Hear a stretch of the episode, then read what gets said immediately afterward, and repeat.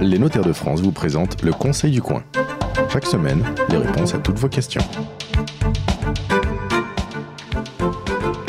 Bienvenue sur la radio du Conseil du Coin. Nous vous retrouvons toutes les semaines sur le site conseilducoin.fr et sur la page Facebook du Conseil du Coin pour répondre à vos questions en matière de patrimoine, de fiscalité, d'achat ou de vente de biens immobiliers, de l'acte de donation, bref, tous ces petits problèmes de droit du quotidien qui peuvent eh bien, déraper et vous coûter cher si vous ne faites pas les bons choix et ne prenez pas les bonnes dispositions au bon moment. Aujourd'hui, eh nous allons parler euh, d'un sujet où effectivement, si on s'en occupe pas avant, c'est compliqué ou en tout cas, euh, c'est bien différent. Bien préparer sa succession. Euh, il vaut mieux la préparer de son vivant parce qu'après on peut plus beaucoup intervenir.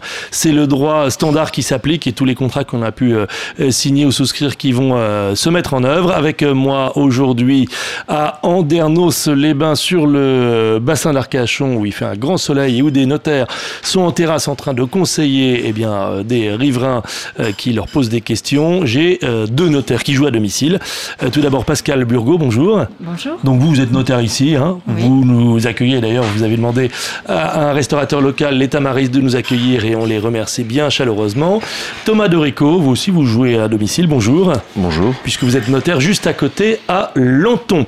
Euh, L'an dernier, un peu plus de 600 000 personnes sont euh, décédées en France, hein, bah, c'est le chiffre euh, assez standard euh, et on n'y peut rien. Et dans le lot, la plupart n'avaient pas qu'ils allaient partir en laissant derrière eux parfois beaucoup de choses. Un logement, souvent, parfois des meubles, des liquidités, euh, que ceux qui restent vont devoir se partager et c'est parfois compliqué, même quand il n'y a pas eu de remariage, même quand il n'y a pas d'enfants de lit différents et je passe pour toutes les situations euh, particulières que l'on peut trouver et découvrir. Autrement dit, mieux vaut préparer sa succession évidemment de son vivant. Et voici quelques conseils. Combien de gens euh, ont préparé leur succession quand vous euh, héritez d'une succession? Bonne question.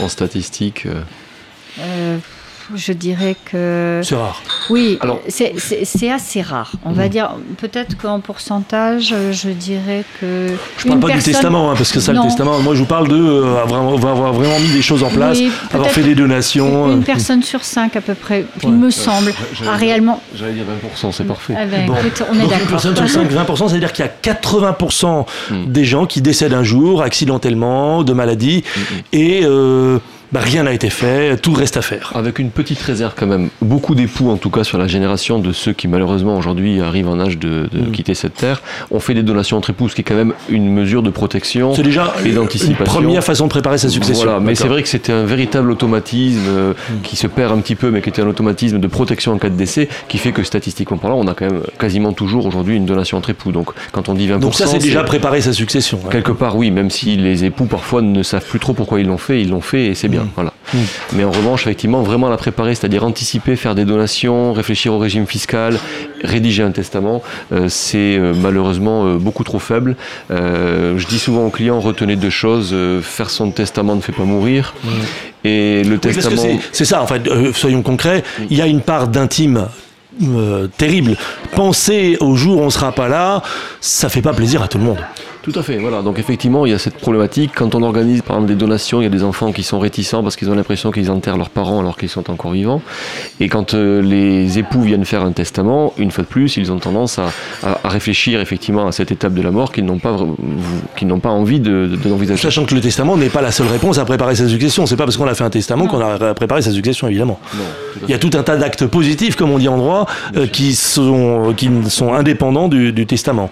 Et parfois, il arrive aussi qu'on arrive à la conclusion qu'il n'y a rien à faire, hein, que Mm. la protection légale ou apportée par ce qui a déjà été fait est suffisante, suffisante. ouais. hein. Bon, Mais pour si- simple, c'est quand on n'a pas de patrimoine et des petits revenus, il n'y a pas grand-chose à faire. Euh, il peut y avoir à faire. Si. Euh, euh, il faut, en fait, il faut arriver à déterminer quelle est la motivation. La plupart des gens qui viennent nous voir, la, la motivation est souvent, un- ils cherchent un apaisement familial ou à maintenir une paix familiale alors qu'eux-mêmes ont disparu. Donc la- Enfin, l'importance, alors que eux-mêmes ont disparu. Que pour quand ils disparaîtront, vous voulez dire oui, ils veulent maintenir, ils veulent maintenir une paix familiale. Bon, Ils veulent éviter alors que les enfants se déchirent avec Voilà. euh, la belle-mère ou la mère ou le, père. Voilà. Absolument. Et là, c'est Mm. indépendant de, de, euh, de l'importance du patrimoine. Mm, hein. ouais. On peut avoir des gens Parce euh, que tout à fait l'importance du modestes. patrimoine, c'est très relatif et, et honnêtement, il n'y a pas de petit patrimoine. Mm. Moi, j'ai en tête un- une famille qui s'est déchirée pour la collection de timbres et, et le sabre du grand-père.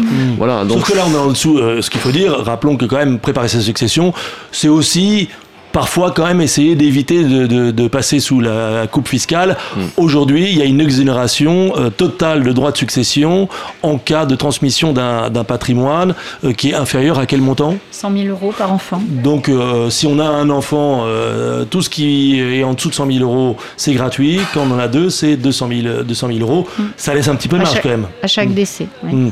Si je me souviens bien, euh, euh, 4 successions sur 5 ou 3 successions sur 5 sont en dessous des, des seuils ou en tout cas sont exonérées euh, Alors, dans les statistiques. Alors ça dépend vraiment Donc, des, ça dépend des régions. Des régions. Ah, Alors curieusement, effectivement, il semblerait qu'effectivement ici, euh, à Andénos-les-Bains et sur le bassin d'Arcachon, vous ayez un petit peu plus de gens qui doivent passer à la case euh, fiscale, effectivement au moment de la succession.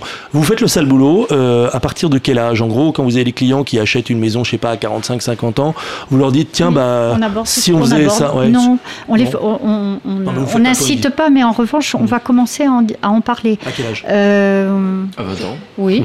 Non, mais à 20 ans, euh, vous n'êtes pas audible. Ah, si, parce que le- à Non, mais 20 ans, à je 20 vous ans, il n'y a entends, pas. de- mais euh, je... Mais à 20 ans, il n'y a pas d'enfant. Ouais. et on va, on va aborder avec eux le problème du testament parce qu'il faut quand même qu'ils se rendent compte que leurs héritiers, c'est papa, maman, les frères et sœurs. Et c'est peut-être pas ce qu'ils souhaitent. Bon, non mais je- je- j'entends, d'accord. Mais euh, je vous pose la question à l'envers. Le- À partir de quel âge vous commencez à vous dire, tiens, mon client machin, euh, il vient d'acheter un petit terrain, il vient d'acheter. un- si j'en profitais, si je profitais de ce rendez-vous pour lui dire, tiens, au fait, si on s'occupait de votre succession. Vous savez que les clients eux-mêmes, d'ailleurs, nous consultent et quand ils constituent un patrimoine, c'est souvent à l'occasion de l'achat d'une maison, souvent avec un financement bancaire, avec des assurances décès invalidité, qui fait Mm. qu'on se dit si je meurs, c'est pas du patrimoine familial, c'est remboursé par mon décès et l'assurance. Après tout, je préfère que ça aille à ma compagne, à mon épouse, que euh, à, ma sœur, par exemple. Mm. Euh, donc ça, c'est effectivement, ça se calcule. Mais euh, Moi, je veux honnêtement, aux alentours de, de 50, 60 ans, euh, C'est le moment. Et est-ce que de manière proactive, euh, vous voyez dans votre fichier, Non. vous faites une extraction de Non. base en disant, tiens, tout cela, ils ont 60 ans, je leur envoie un courrier. non, non, non, ça, non, non, On non. aimerait beaucoup avoir ce genre de fichier. Bah, vous avez l'âge de vos clients quand même. Et malgré la RGPD, vous, vous connaissez forcément leur état civil.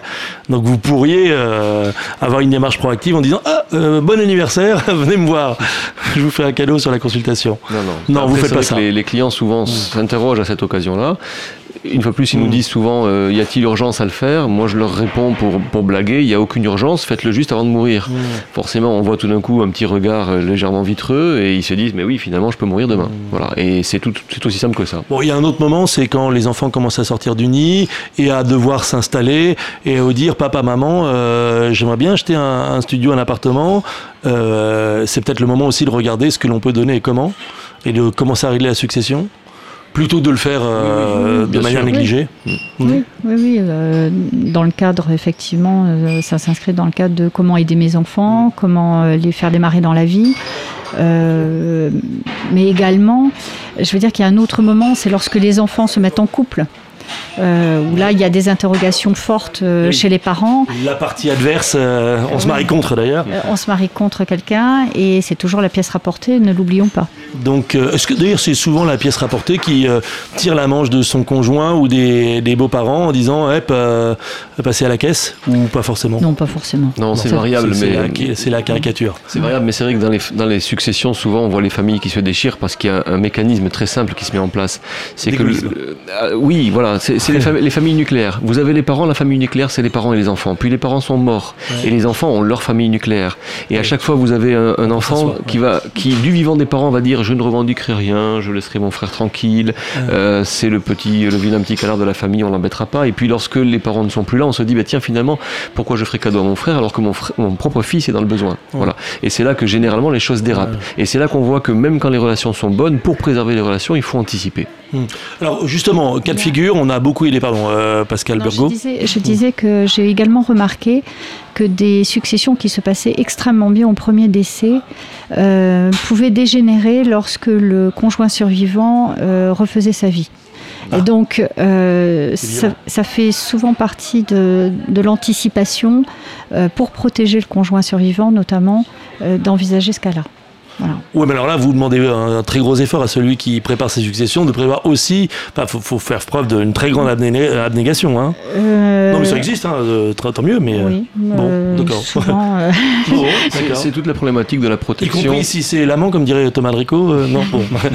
mais c'est important. il y a parfois, oui, il m'arrive d'avoir des, époux qui veulent faire des donations, y compris de la résidence principale. Bon, la problématique, c'est que en cas de première succession, comment protéger le deuxième conjoint sur la résidence principale dont on n'est plus propriétaire.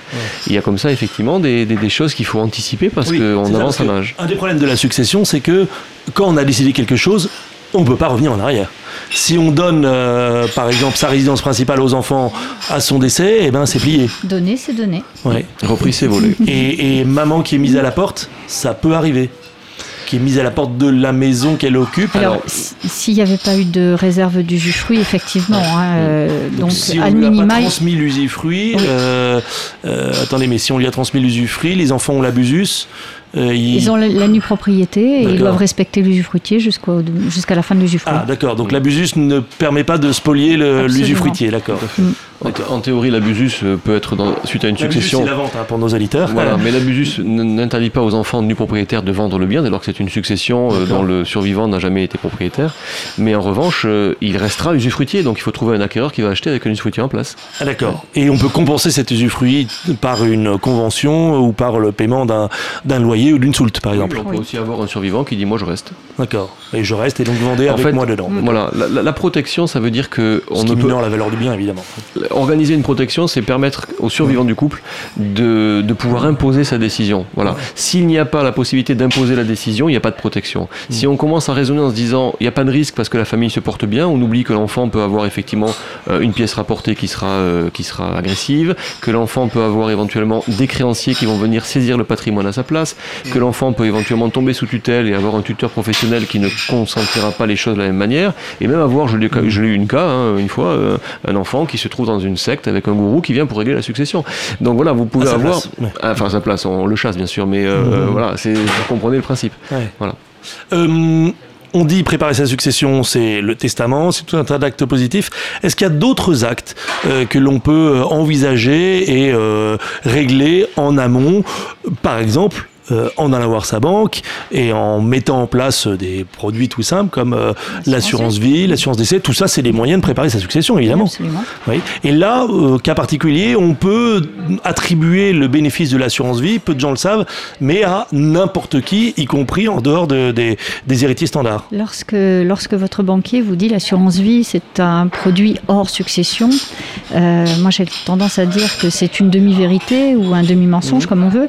Il est hors succession civile, c'est-à-dire qu'il va échapper aux règles habituelles de dévolution, euh, dans la limite bien entendu de, la réserve héréditaire, mais euh, on peut effectivement instituer son voisin bénéficiaire de son assurance vie sans que ça pose problème par rapport au reste, euh, au reste de la succession. Un cas plus généreux, ça pourrait être par exemple l'assurance vie qui est dévolue à un petit-fils, un petit-neveu que l'on a presque adopté de, fait, ou en tout cas pour lequel on a beaucoup d'attachement, qui a été un, fils de substitution si mhm. on n'a pas eu, et euh, on ne peut pas déshériter son fils ou sa fille, ses enfants naturels, enfin réels. Un peu, si. Voilà. On peut, on peut privilégier quelqu'un extérieur à la famille. C'est un petit peu compliqué. Il y a tout un tas de notions de primes manifestement exagérées. Mmh. Euh, ça, les tribunaux. Si on a trop versé l'argent dans l'assurance vie, on a déshabillé sa succession et voilà. Si on déshabille, voilà, il ne faut pas, d'abus. Bon. Un des principes, c'est en fait, dès qu'on dépasse des, des, règles de bon sens par rapport à son patrimoine, il y a un voyant rouge qui s'allume? Oui. Oui, oui, oui. Et ensuite, l'autre principe, c'est toujours, toujours aller voir des professionnels pour poser les bonnes questions. Mm. On parlait de l'assurance vie en termes de, euh, au niveau civil pour transmettre à d'autres, mm. mais au niveau fiscal, il y a des questions extraordinaires. Euh, pourtant très simples. Le nombre de successions qu'on ouvre où on voit euh, l'époux survivant qui récupère un placement financier en assurance vie qui a été dénoué par le décès de son conjoint. on utilise le vecteur de la défiscalisation pour ne pas payer d'impôts alors qu'on n'était pas imposable. C'est aussi, aussi idiot que d'acheter du Pinel alors qu'on paye pas d'impôt sur le revenu. Donc on transmet en assurance vie un bien à son conjoint survivant. Mm en fait, c'était pas fiscalisé Mm. et pourtant c'était un outil de défiscalisation. Et, et dans le même temps, on va transmettre de l'argent En fait, cash aux enfants voilà. qui eux vont être fiscalisés. On aurait mieux fait Voilà. de transmettre l'assurance vie aux enfants euh, et d'assurer euh, au conjoint euh, la jouissance de ce même contrat d'assurance vie par un démembrement. Enfin, il y a, il y a tout D'accord. un tas. Voilà, Donc c'est- ça se parfois travaille. simplement parce qu'on a interverti les choses, on les a pas fait de Avec une ordre. simple clause bénéficiaire ré- euh, rédigée comme il faut, on peut faire en sorte que le conjoint survivant va avoir l'argent, Mais qu'il devra le rendre à son décès à ses enfants, et que les enfants auront donc une créance qui va diminuer l'impôt lors de la deuxième succession. Des petites choses toutes simples qui permettent de faire des grosses économies fiscales, en toute légalité bien sûr. Donc on a dit quand il fallait s'en préoccuper, ou vous dites à partir de 50, 55 Non, ans. tout euh, de suite. Tout de Non, mais suite. bon, Tout de on suite. a compris. Non, parce qu'une Mais- fois de plus, je vous dis, euh, moi j'ai le cas par exemple euh, euh, assez régulièrement de gens qui meurent trop tôt. Euh, pas plus tard qu'hier, j'étais à la clinique, on m'appelle pour un testament. Euh, voilà, c'est trop tard, trop tard, trop tard. Vous prenez pas un testament sur euh, le lit euh, si, bien d'hôpital sûr, si, bien sûr, quand la personne est, est capable. Les règles, c'est il faut euh, être valide intellectuellement. Voilà, c'est au notaire d'apprécier. ses- ouais. C'est au notaire d'apprécier si la personne euh, est capable. Pour ma part, quand je fais ce genre de démarche, je commence d'abord par interroger le chef de service et les infirmiers pour savoir s'il y a des traitements médicamenteux qui peuvent nuire Altérer à son jugement. altérer le jugement. Ensuite, je commence par un entretien d'une bonne demi-heure avec le, le client euh, pour euh, lui poser des questions simples au milieu d'une discussion un peu plus générale et des questions sur euh, la configuration familiale, le nombre d'enfants, les petits-enfants, où est-ce qu'il habite, etc. Et ensuite, je vais voir les proches qui sont là pour confronter les réponses. Et si les réponses sont incohérentes, je repars. Vous considérez que euh, c'est pas possible. Et donc ce sera le régime standard qui s'appliquera et, non pas ses volontés. Et donc c'est trop tard. Alors après c'est très gênant parce que parfois vous avez un client qui à 11h sera pas en forme et qui le sera à nouveau à 14h. Ah. Euh, de même que euh, on peut avoir des clients, on a des consignes là-dessus en matière professionnelle. hein. On peut avoir un client euh, diagnostiqué Alzheimer et qui a toute sa capacité encore pour pouvoir euh, tester. Euh, mais là c'est une appréciation délicate du notaire où on est à la fois confronté parfois à des urgences. Les clients qu'on va avoir vus peut-être dix fois dans, leur, dans notre vie professionnelle n'auront jamais voulu faire leur testament et on nous appelle à 17h un soir parce qu'il faut qu'on aille à 23h recueillir leur dernière volonté. On y va, c'est notre que devoir. pendant 10 rendez-vous, il Oui. vous a exprimé ses volontés, Oui. mais elles sont pas Tout à euh, fait. écrites noir sur blanc, donc, euh, c'est difficile. Notre mission, c'est de s'organiser immédiatement pour pouvoir se rendre sur place et recueillir la dernière volonté. Euh, sauf que parfois on arrive et c'est trop tard, même si la personne est Donc si je comprends bien, comme le thème euh, de notre émission, c'est bien préparer sa succession, ceux qui nous écoutent, n'attendez pas d'être sur un- votre lit mort pour... euh, le testament post-mortem n'existe pas. Mmh, ouais, évidemment. Enfin, si, mais bon, vous, avec un peu de chance, vous le détectez. Mm. Euh, Qu'est-ce qu'on peut dire d'autre à nos auditeurs en- en- pour anticiper euh, cette euh, succession? Euh, D'abord, tiens, faut venir vous voir tout seul. Faut venir vous voir avec monsieur ou madame. Faut venir vous voir avec monsieur, madame et les enfants. Ça va dépendre. Euh, me- euh, monsieur, madame et les enfants, on, est dans. Normandie, hein. Oui, on est. Non, on est un peu plus au sud, donc euh, ça va dépendre. Nous, on veut une vraie réponse. Oui, non, ça va dépendre. Ça va dépendre du thème, de ce qu'on veut préparer comme transmission. Si on est sur de la transmission familiale avec transmission de la nue propriété d'un bien immobilier, le rendez-vous familial avec l'ensemble des membres justement de la famille, c'est intéressant, justement pour expliquer quelles sont. Voilà. Voilà. ne découvre le truc après. Euh, si on est sur préparation de la succession via un testament, euh, nous préférons avoir uniquement le testateur dans notre bureau et personne d'autre, même si on n'est pas sur euh, l'exécution d'un testament authentique. Euh, c'est quelque chose qui est très... là, même si on n'est pas sur l'exécution d'un testament authentique. sur, sur la rédaction d'un testament authentique, le testament authentique, c'est un testament qui est rédigé par le notaire en présence de deux témoins ou par deux notaires et qui écoutent les dires euh, du testateur et qui vont les retranscrire parce que la personne a des difficultés à écrire, euh, n'est pas tout à fait sûre. de- testament qu'on rédige soi-même et qu'on fait enregistrer. absolument. Le testament holographe, c'est celui qu'on on écrit soi-même et qu'on confie au notaire et, Et qu'il enregistre. Voilà, et qu'il enregistre. Ah. Donc si on est sur, euh, sur quelque chose de nature testamentaire, il vaut mieux que ce soit le testateur tout seul. Il risque toujours d'être gêné par la présence. Et l'authentique, il y en a un qui est plus fort que l'autre? Notamment, on l'a vu dans l'affaire Johnny, il y avait moi. plein de testaments et le il y en a un testament qui est authentique, supérieur à l'autre. le testament authentique, pour le contester, il va falloir euh, introduire une, euh, une procédure en inscription de faux. Donc c'est là, c'est En disant que les témoins et le notaire ont, Ouais. ont peut-être triché. Ça fait Ah. beaucoup de. ouais, c'est plus compliqué. Oui, ou, ou éventuellement que le notaire a lui-même été trompé par euh, une incapacité non détectée de la personne euh, lorsqu'on a pris ses... Donc le top du top, c'est le testament authentique. Le testament comme- holographe, c'est le testament standard. D'accord. Et le testament qu'on trouve dans un tiroir de la maison et qui a jamais été enregistré chez vous, il a une valeur Oui. Bien sûr. le testament simple C'est le testament testament. tiroir. Testament Testament tiroir. tiroir, non, c'est pas comme ça. C'est le testament tiroir de la, de la table de nuit. Donc celui-là, il existe. Il, il existe. Il Il faut savoir que les testaments ont des règles de forme très simples mais très strictes. Donc un testament qui ne respecte pas déjà les règles de forme, un testament holographe, c'est une cause de nullité. Si les héritiers ne veulent pas l'accepter, Une règle, euh, par exemple, il n'y a pas de date. Ah oui, il n'y a pas de date.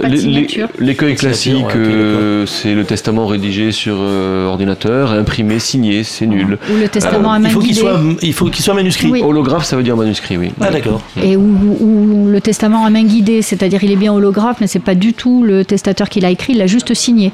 Dans Ah. ce cas, ça fonctionne. Ah donc ça c'est, ça c'est très intéressant. Je veux être lisible et j'écris mon testament à l'ordinateur, je le signe, bah ça vaut rien du tout.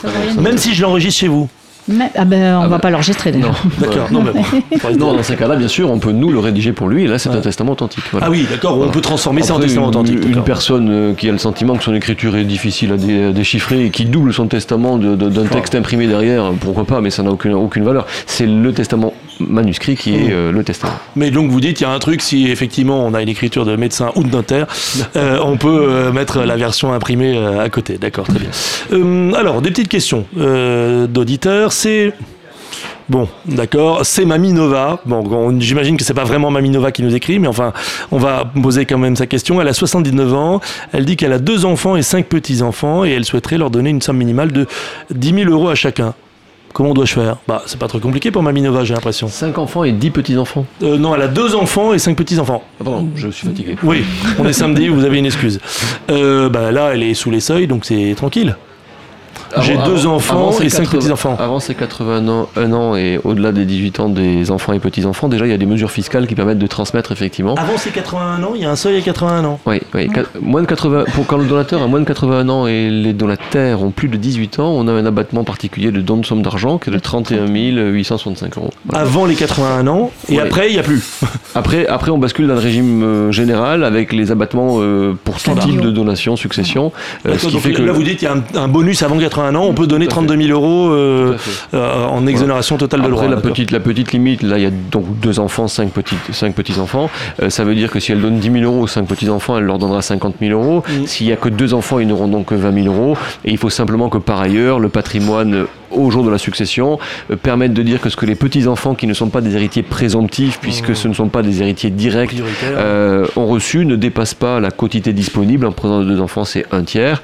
Euh, si tant est que ça dépasse, à ce moment-là, que les enfants ne- ne- n'en demandent pas la réduction, puisque c'était au profit de leurs propres enfants. Donc si Mamie Nova a que 100 000 euros de patrimoine, euh, effectivement, là, on est dans le rouge. Ouais, voilà. Ça marche pas. D'accord. ça dépasse de toujours- 20 000 euros. le- Il faut toujours se souvenir qu'on peut faire tout ce qu'on veut de notre vivant, Mmh. mais qu'à notre décès, des comptes sont dus entre les différents euh, héritiers et les différents types d'héritiers. Un mot avant de passer à la question suivante euh, sur euh, le cas, je dirais assez classique, de l'enfant prodigue. Vous savez, euh, il y a trois enfants, euh, il y en a deux qui ont bien réussi, ils n'ont jamais euh, tiré la manche ou pas beaucoup de, leur, de leurs parents, et puis il y en a un qui tous les trois mois vient demander un, un petit complément, voire même se fait aider pour acheter une maison, voire même ou l'un qui se fait aider pour créer une entreprise ou reprendre une entreprise. Et bref, il y a une disproportion de donations du vivant et bing, la succession arrive sans qu'on ait rien préparé. Et là, on dit hop, je te rattrape. Tout à fait, tout à Voilà. fait. Donc là, on peut rattraper le coup à- avant de, cette avant que ça devienne que euh, le, grave. le- le Ouais. notaire n'est pas juge d'instruction, on n'a pas de moyens d'instruction, mais